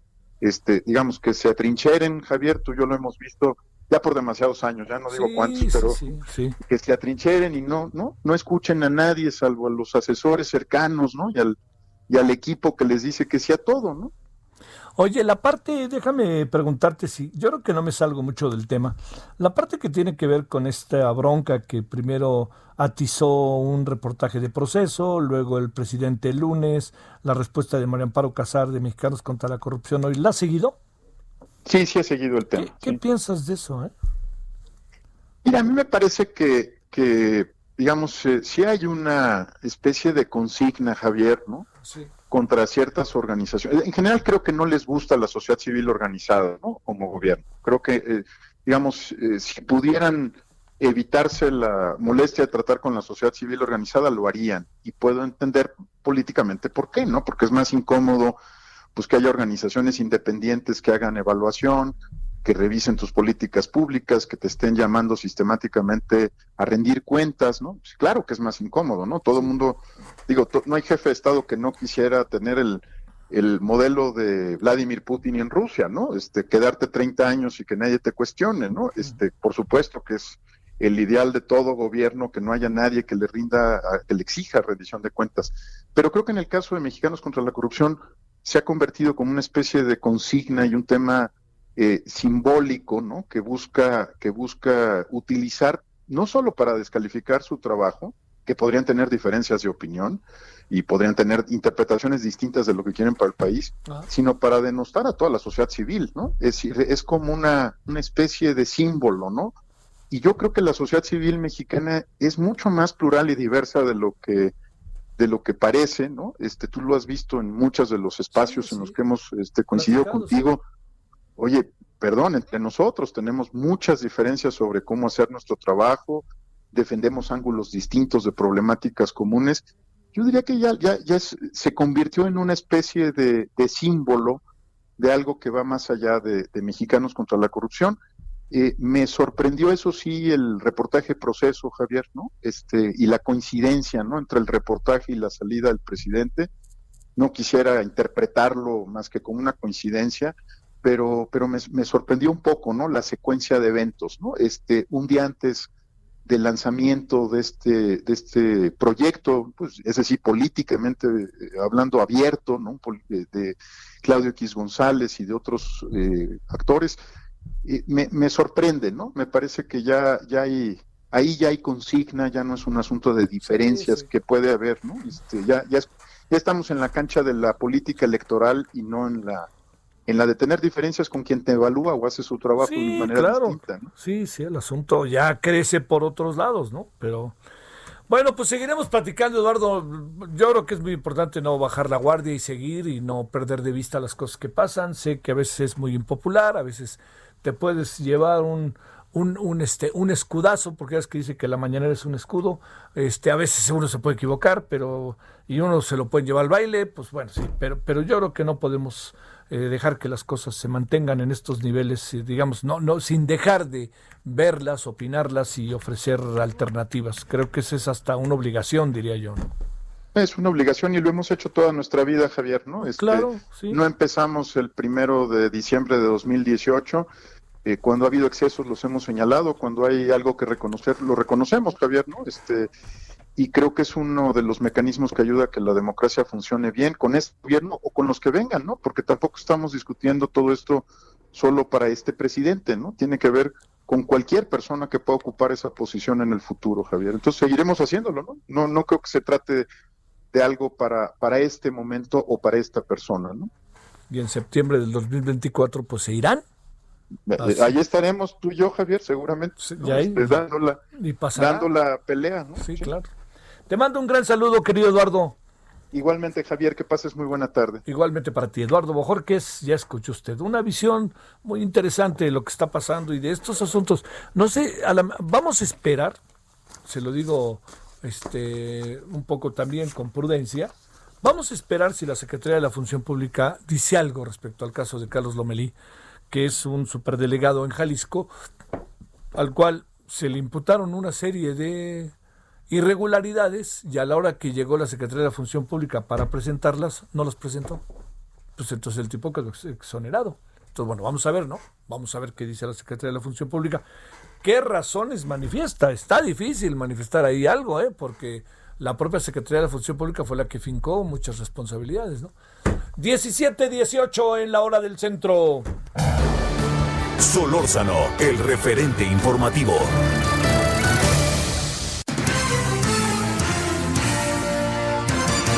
Una tras otra, dirían por ahí.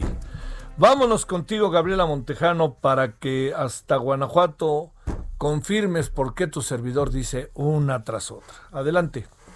Hola, ¿qué tal Javier? Pues sí, lamentablemente una tras otra, y es que la alcaldesa de Salamanca la presidenta municipal Beatriz Hernández Cruz, pues dijo que el periodista que fue asesinado cuando realizaba la cobertura de un suceso policíaco, pues no debió acudir a las 5.30 de la mañana a cubrir una nota en un lugar que ya de antemano se sabe que es peligroso. Increpada por decenas de periodistas que acudieron a manifestarse frente a la presidencia municipal, pues la alcaldesa morenista culpó al reportero del diario digital El Salmantino Israel eh, Vázquez por haber acudido a este lugar. Vamos a escuchar lo que dijo o parte de lo que dijo la alcaldesa. Seis, cinco y media de la mañana a cubrir una nota a ese lugar que sabemos todos que está. No, somos periodistas, somos periodistas. No. Resulta, resulta alcaldesa. señora alcaldesa, discúlpeme. La alcaldesa reconoció que incluso la Cruz Roja las ambulancias no acuden a zonas peligrosas en Salamanca sin que estén antes los policías municipales, pero también en este encuentro con los reporteros que se manifestaron, pues se reconoció por parte del gobierno que la policía llegó después de que el periodista llegara a este lugar en donde se dejó un, partes de un cuerpo desmembrado y que el periodista iba a cubrir cuando fue balaseado. La alcaldesa quedó totalmente rebasada con los eh, reclamos de los periodistas, quienes, bueno, pues se salieron del salón de cabildos en donde se reunieron con ella con el grito de justicia para Israel y el salmantino no está solo, el salmantino es el, el portal de noticias en el que trabajaba Israel. El día de hoy, por segundo día consecutivo, se registró manifestación por parte de los periodistas, acudieron esta vez a la Fiscalía de general de Guanajuato, en donde el, el, el, fiscal Carlos Amarripa pues les dijo que hoy no, que hasta mañana los podía recibir, y de ahí se fueron al Palacio eh, de Gobierno del Estado, en donde también les dieron cita hasta el día de mañana. Entonces, mañana se registrarán dos reuniones con los periodistas, eh, con el secretario de Gobierno del Estado de Guanajuato, Luis Ernesto Ayala, y con el fiscal Carlos Amarripa Aguirre para atender estos casos de violencia. Te comento que además en este clima también hay un reportero desaparecido del municipio de Celaya desde el primero de noviembre fue la última vez que su familia supo de él y la denuncia se presentó el 4 de noviembre. De esto nadie estaba enterado hasta el momento en que la misma familia decide lanzar la alerta a través de redes sociales y pues es la situación que en este momento se enfrenta en Guanajuato con las declaraciones de la alcaldesa y las manifestaciones de los periodistas, Javier. Oye, eh, una, una cuestión en medio de todo esto, entendiendo, Gabriela, cómo están los ánimos y estas muy fuera de lugar declaraciones de la alcaldesa, la pregunta es, ¿sabemos el móvil y por qué mataron a Israel? No, Javier, no se sabe. Incluso, pues se ha especulado sobre algunas situaciones que si eh, tenía algunos vínculos o, alguna situación irregular. La verdad es que no. La gente que lo conocía dice que era un reportero dedicado a, a la sección policíaca, efectivamente, con varios años de experiencia. El día de ayer se registró eh, la ceremonia religiosa con su familia y de verdad fue muy conmovedor ver a muchos periodistas que lo conocían y avalaban pues su, su labor y su trabajo. No se conoce hasta el momento que fue. Hay una versión extraoficial que les le comentaron a la misma familia que supuestamente lo habían confundido pero oficialmente la Fiscalía no ha dicho eh, mayor información sobre eso. Por eso se espera que el día de mañana en la reunión del fiscal pues les pueda dar alguna información más, más a detalle, siempre y cuando pues no afecte la investigación, como siempre dice. Saludos, querida Gabriela, hasta Guanajuato. Muy buenas tardes. Bueno. Bueno, 17.23 en la hora del centro. Vámonos contigo hasta Veracruz. Juan David Castilla, ¿cómo van las cosas? Que hoy de nuevo otra vez un asunto de violencia. Adelante. Hola, ¿qué tal Javier? Te saludo con gusto también a todo el auditorio. Así es, fíjate que la presidenta municipal de Jamapa, Floricel Ríos del Fin, fue asesinada la mañana de este miércoles en el estado de Veracruz. Su cuerpo fue encontrado en un camino del poblado Ixcoalco del municipio de Medellín de Bragüez. Se, se ubica a 10 kilómetros de Jamapa.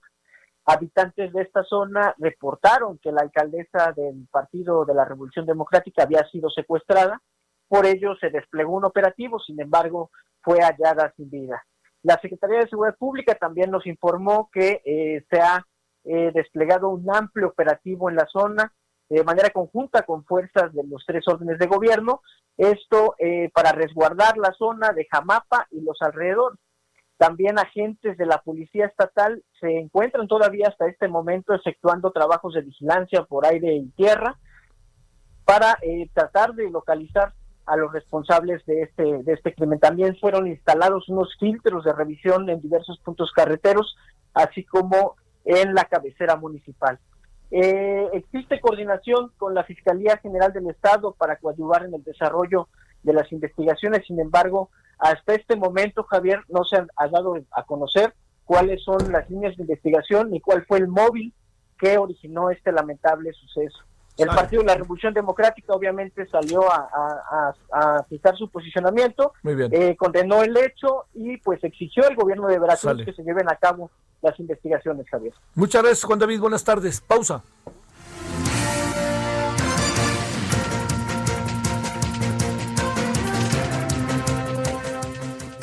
El referente informativo regresa luego de una pausa. Estamos de regreso con el referente informativo.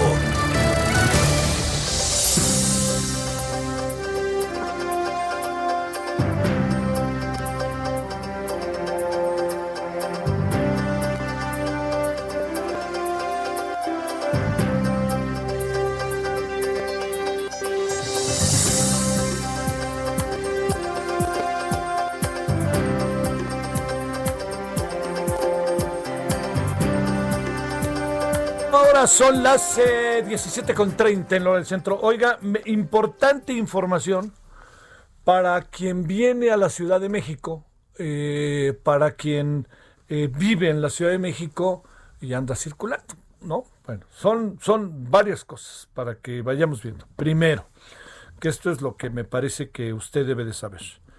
Eh, la Comisión Ambiental de la Megalópolis tiene que ver con el medio ambiente y con el no circula, ¿eh? anótelo bien. La Comisión Ambiental de la Megalópolis activó medidas por altas concentraciones de ozono en la zona metropolitana del Valle de México para este miércoles 11 de noviembre. Aplican para mañana. Ojo con eso. Eh, como parte de las medidas para reducir los niveles de contaminante, informó que mañana dejarán de circular algunos vehículos. Además informó que a las 4 de la tarde se registró un valor máximo de ozono de 159 partículas en la estación de ciencias de la atmósfera al sur. Esto está ubicado en la alcaldía de Coyoacán. La CAME, o sea, la Comisión Ambiental de la Megalópolis, detalló que condiciones meteorológicas adversas, la intensa radiación, hoy hizo mucho calor, hoy hizo mucho calor. Yo estuve mucho tiempo en la calle y sentí ahí la resolana este iba de saco y hasta me lo bueno generalmente no traigo pero me refiero con mayor razón venía saliendo de la cámara de diputados ahí y daba el sol a plomo y dije no ahí se ven este eh, bueno, la CAME detalló que condiciones meteorológicas adversas, la intensa radiación solar, como le había dicho, la baja velocidad del viento favorecen la formación del ozono y contribuyen al estancamiento del contaminante.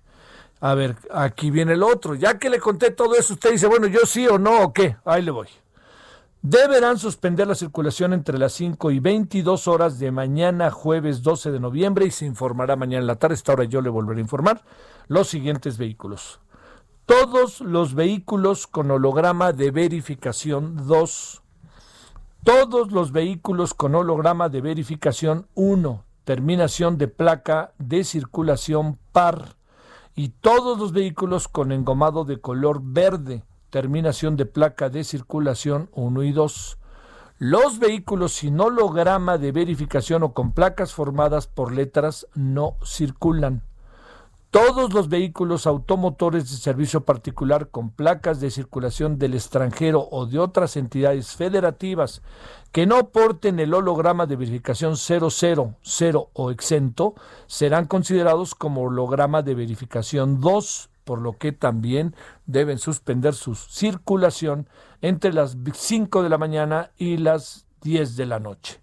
Bueno, la Comisión Ambiental hace un llamado a disminuir la exposición de la población al aire contaminado y con ello reducir el riesgo de afectación a la salud para reducir la generación de contaminantes que propician la formación del ozono. Terminamos, ahí le va, con las eh, recomendaciones. Facilitar y continuar el trabajo a distancia para reducir viajes. Ojo con eso. Evitar el uso de aromatizantes, aerosoles, pinturas impermeabilizantes o productos que contengan solventes. Recargar gasolina después de las 18 horas. No cargar más combustible después de que se libere el seguro de la pistola de llenado. Revisar y reparar fugas en instalaciones de gas doméstico. Reducir el uso de combustibles en casa acortando el tiempo de ducha o un máximo de cinco minutos. O sea, no se quede ahí tirándose, ¿no?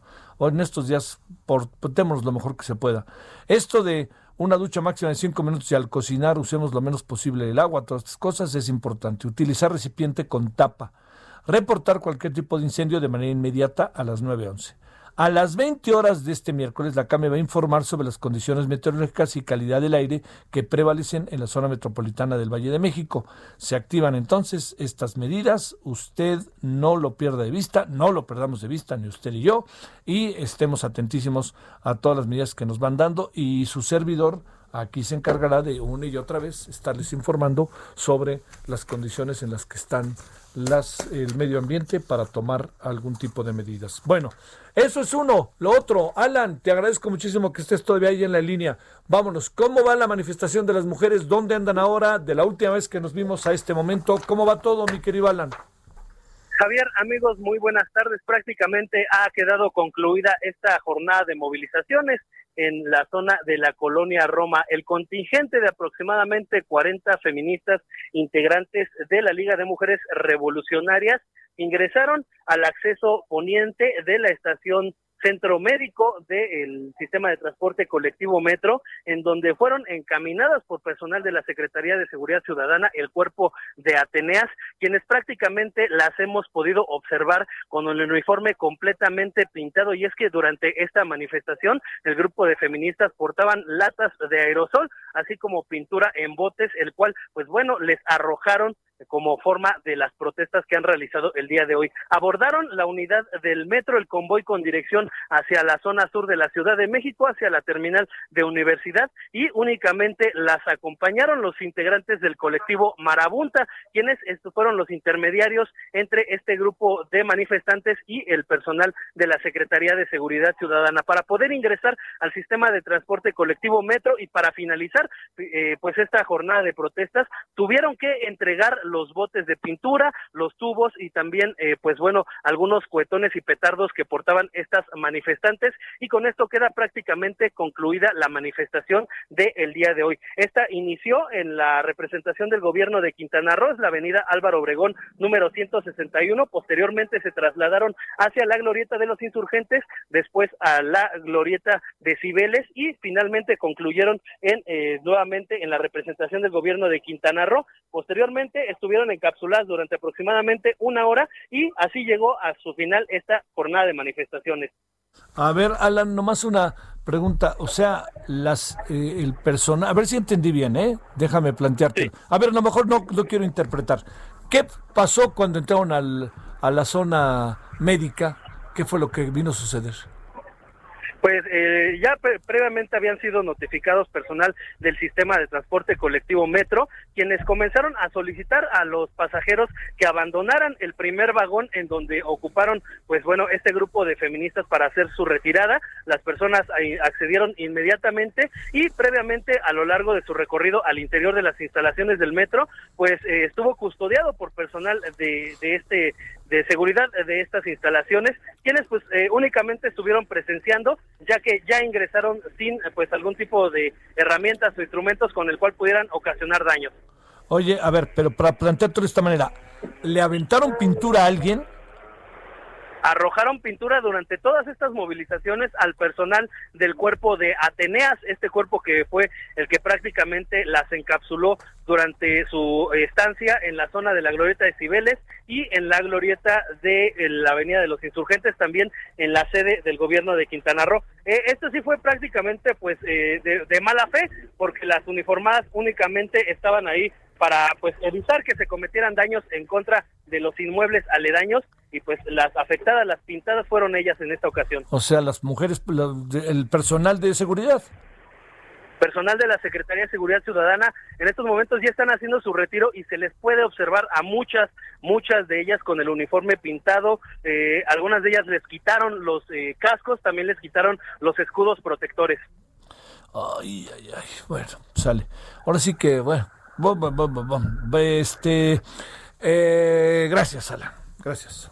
Estamos al pendiente, muchas gracias y muy buenas tardes. Sí, sí, esto no, no, no, no, no, no procede, ¿no? Yo, yo diría, este, digo, yo entiendo, hay mucha agresión, hay mucho, hay, hay toda una historia, ¿no? Muy difícil de poder pasar por alto así como de la noche a la mañana, pero los niveles son, alcanzan, pues alcanzan altos niveles de, de violencia y de agresión de personas que pues seguramente también viven una probablemente, ¿no? Algún tipo de explotación, ¿no?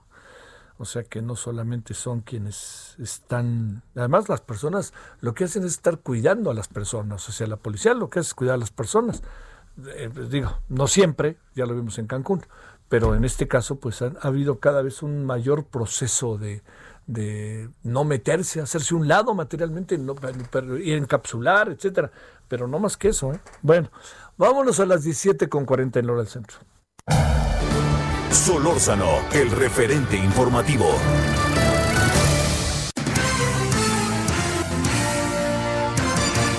Yo dije 17.40, está bien, ¿verdad? ¿Por qué me están regañando? ¿Qué dice ahí? Sí, 17.40. En el momento en que se puso 40, puse 40. Sale. Bueno, ¿Sí?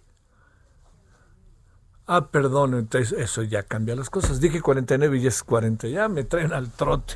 Bueno, este, a ver, eh, con enorme interés, eh, en verdad, recibimos al doctor Tonatiuh Guillén, dos horitas menos allí en Tijuana, entre otras cosas, excomisionado del Instituto Nacional de Migración, expresidente del Colegio de la Frontera Norte, bueno, hay muchos pasajes académicos de migración en su vida que son de primerísimo orden. ¿Cómo has estado, Tonatiuh? Querido Javier, con muy bien, con gran gusto de saludarte. Oye, a ver, déjame. Hay varios temas, ¿eh? O sea, te traigo tres, luego, luego, para que a ver si de aquí al. ¿Qué será? En 12 minutos terminamos. A ver, el primero. ¿Qué piensas de lo que pasó hoy en la Cámara de Diputados, en donde se habla que este, se ha duplicado eh, todo lo que, es decir, que están pidiendo los migrantes una atención por parte del legislativo? Te confieso que estuve por ahí y platicaron con todos los legisladores, luego ellos hicieron uso de, de la palabra. A ver, de esta parte, ¿qué información tienes? Mira, Javier, es una vieja demanda de que la, el Estado mexicano asuma con más recursos la atención de, migrantes eh, en tránsito en particular, tanto mexicanos como de otros países. Y desafortunadamente hemos dado pasos atrás porque lo poco que había para otorgar a los albergues de la sociedad civil, que son realmente los que tienen la atención humanitaria de primer orden, pues desaparecieron los otros recursos del presupuesto en el año 19 y en el 20 y me temo que el 21 tampoco será mejor. Vamos a seguir sin, un presupuesto para atender la asistencia humanitaria que involucra la atención de las personas en movimiento. Jole, jole. Oye, eh, y entonces, ¿qué? ¿Qué pasó hoy entonces, Tonatiu? Nomás fue asomarse, pedir y les van a decir que no. Esto es lo más probable, Javier, lamentablemente. Yo esperaría equivocarme, deseo equivocarme, pero como están las discusiones del presupuesto en general, este tipo de rubros pues no están en la lista de lo relevante. Sí, sí, y lo lamento mucho, pero me parece que por ahí estamos orientándonos y te reitero, ojalá me equivoque. Sí, pero hay una historia y eso no Eh, la historia nos dice que no ha pasado mucho desde hace tiempo. Exactamente, Javier. Eh, y, y, y mira, es una paradoja si solamente lo miramos desde la perspectiva de los migrantes mexicanos y de lo que aportan a la economía nacional de manera tan, tan, tan importante a través de remesas. Y del otro lado, no somos capaces de dedicarle una mínima fracción a la atención de la asistencia eh, humanitaria, pues es, es terrible, es una contradicción inaceptable, pero desafortunadamente, te reitero, hemos dado varios pasos atrás en esa materia. Sí, sí, sí. A ver, vamos a pasar al segundo tema. Eh, tratando de ubicar de la manera más eh, sensata, más eh, diplomática, más de tener que entender y ver las cosas entre México y Estados Unidos, un proceso electoral, todas estas cosas. ¿Qué piensas de la, la, la forma en que el presidente ha manejado el asunto de las elecciones de los Estados Unidos, Tonatio?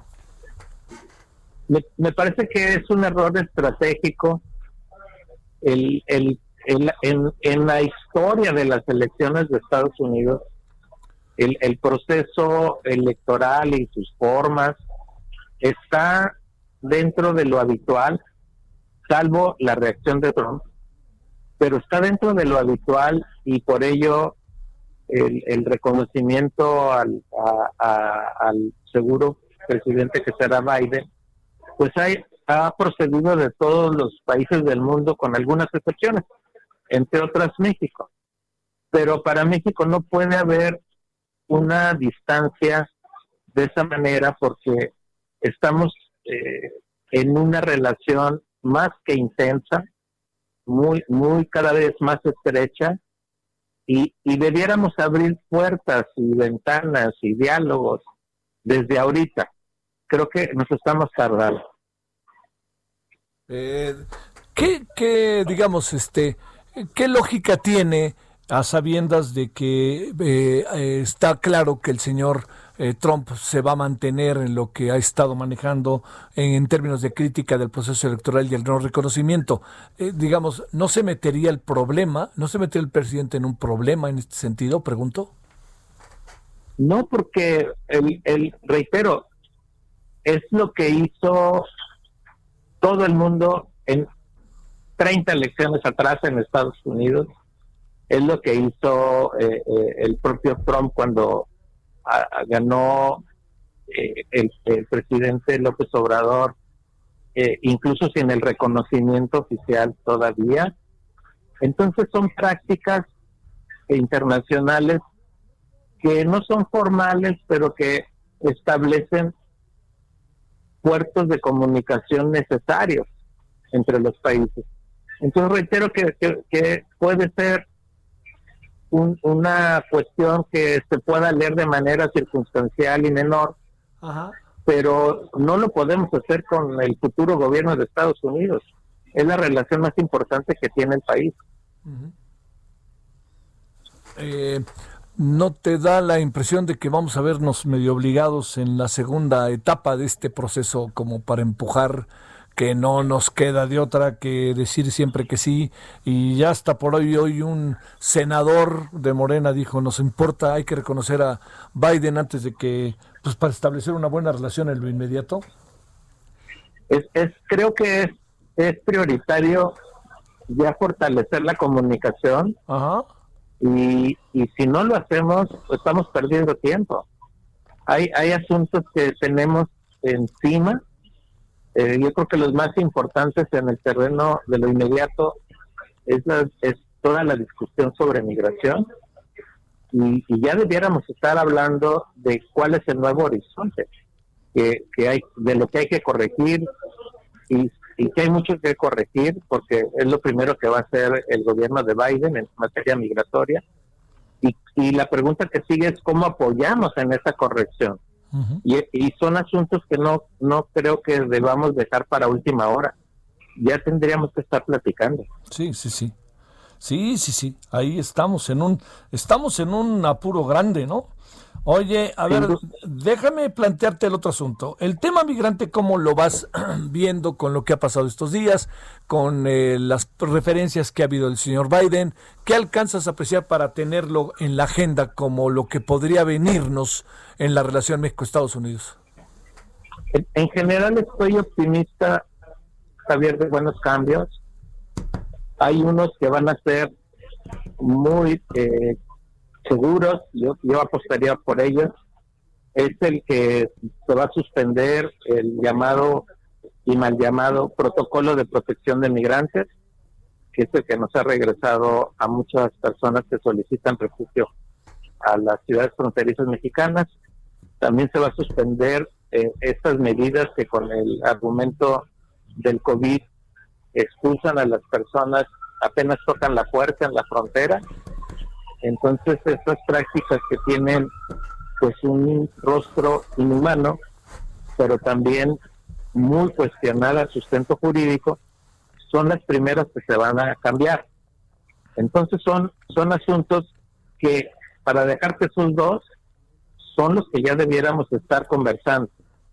Y hay otros que pueden ser muy buenos, eh, de mayor alcance, un poco más complejos, como es la regularización de las personas que todavía están en esa condición irregular en Estados Unidos y que para México son más de cuatro y medio millones. Sí. Entonces de eso debiéramos estar hablando ya ahora. Eso es de lo que vemos.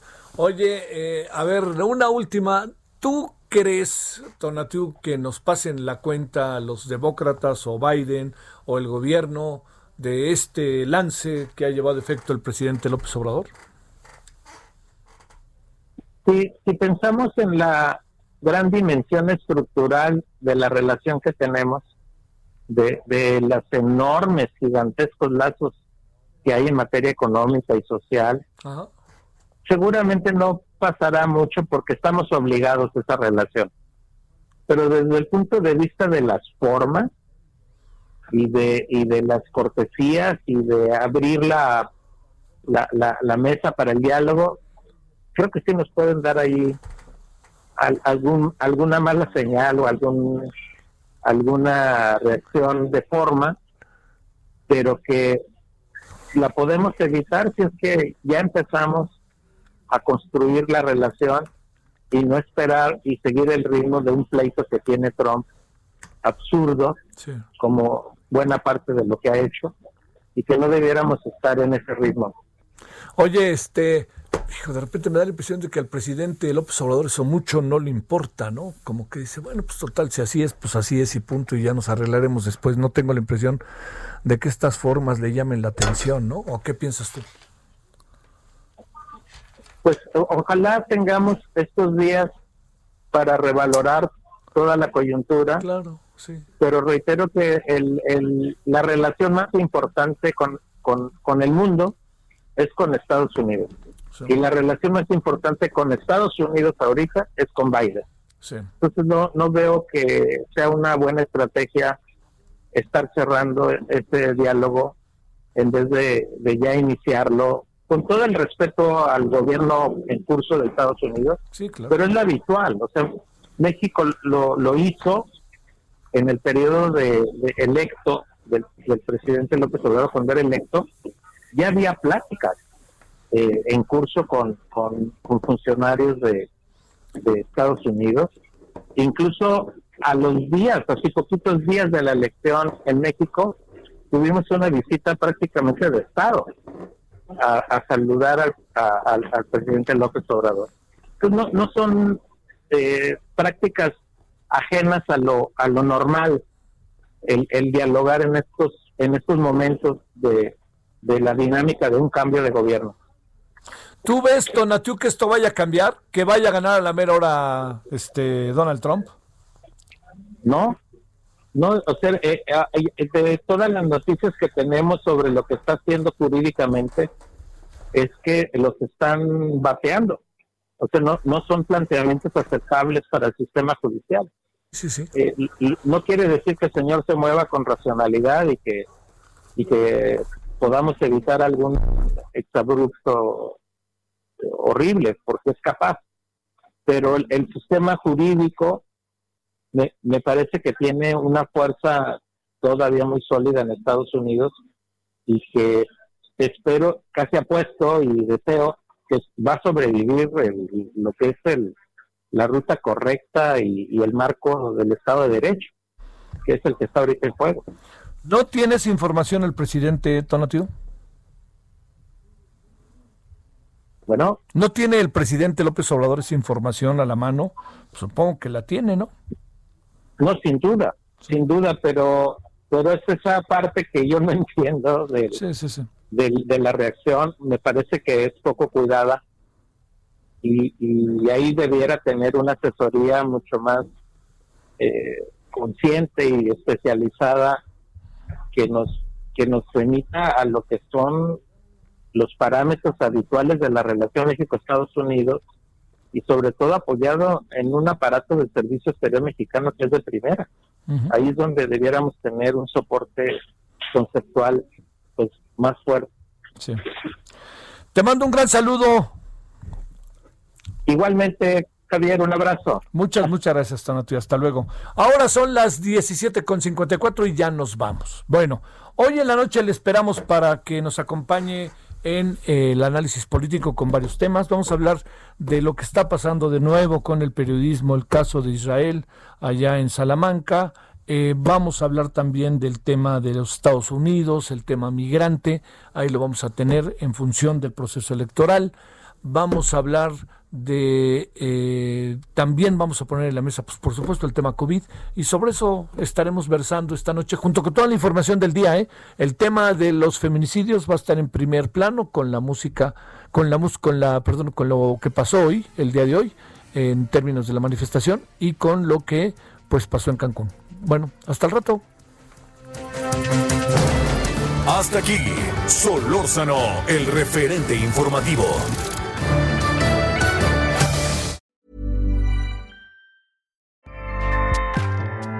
ACAST powers the world's best podcasts. Here's a show that we recommend.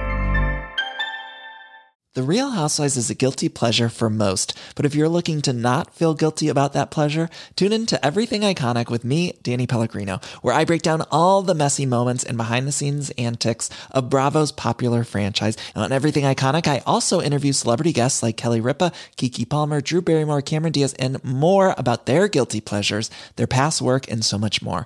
So if you're pop culture obsessed and find yourself watching way too much reality TV like me, tune in to Everything Iconic with Danny Pellegrino wherever you listen to podcasts. ACAST helps creators launch, grow, and monetize their podcasts everywhere. ACAST.com.